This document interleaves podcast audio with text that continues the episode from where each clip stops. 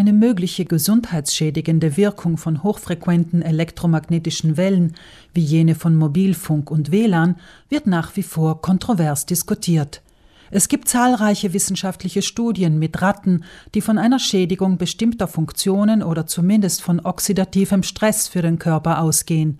Das Deutsche Bundesamt für Strahlenschutz weist andererseits darauf hin, dass bei Einhaltung der Höchstwerte keine schädigende Wirkung auf Körpergewebe wissenschaftlich nachgewiesen werden konnte.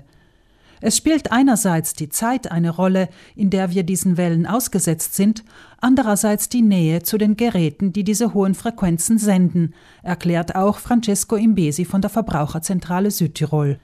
Und die Studien, die es gibt, die reden ja von übertriebenem Ausmaß in der Nutzung, die gefährlich wären. Und die Zeitungen schreiben gerne von diesem übertriebenen Ausmaß, äh, quasi als äh, Beweis, dass niemand von uns übertreibt.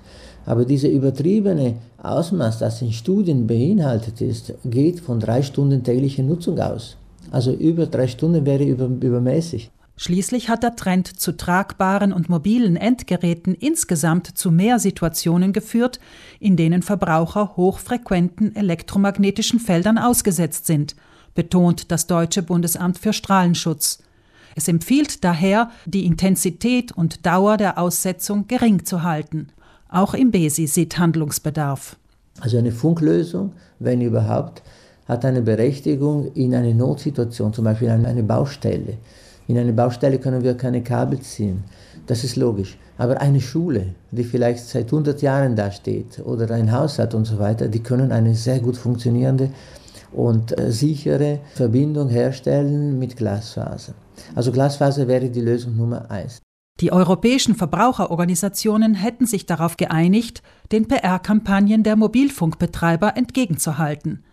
Deren Lobby sei sehr stark und würde sogar bei der Internationalen Behörde für Strahlenschutz ICN-IRP intervenieren, um Grenzwerte wie die spezifische Absorptionsrate SAR hochzuhalten, sagt Imbesi. Wir wissen, dass gerade jetzt, wo die Vorbereitungen für 5G auf Hochtouren laufen, eine PR-Aktion im Laufe ist, eine Öffentlichkeitsarbeit, die die reichen Mobilfunkbetreiber sehr wohl beherrschen und organisieren. Und diese Aktion zielt darauf, die Argumente der Wissenschaft abzuschwächen. Jetzt, wo vielerorts in Südtirol Glasfaser verlegt wurde, empfiehlt Imbesi, diese verstärkt für die Internetverbindung per Kabel zu nutzen und so die Belastung durch den Mobilfunk und das WLAN zu reduzieren. In vielen Südtiroler Gemeinden wurden schon vor der Pandemie die Bürger aufgefordert, ihr Interesse an einer Anbindung ans Glasfasernetz bis zur eigenen Haustür zu äußern. Diese Frist ist nun verlängert worden, erklärt Imbesi. Damit die Gemeinde weiß, wie viele Leute wollen sich anschließen, lohnt es sich ein Ausbau bis zum entlegensten Haus oder was machen wir? Und wir empfehlen in diesem Zusammenhang, diese Frist doch wahrzunehmen.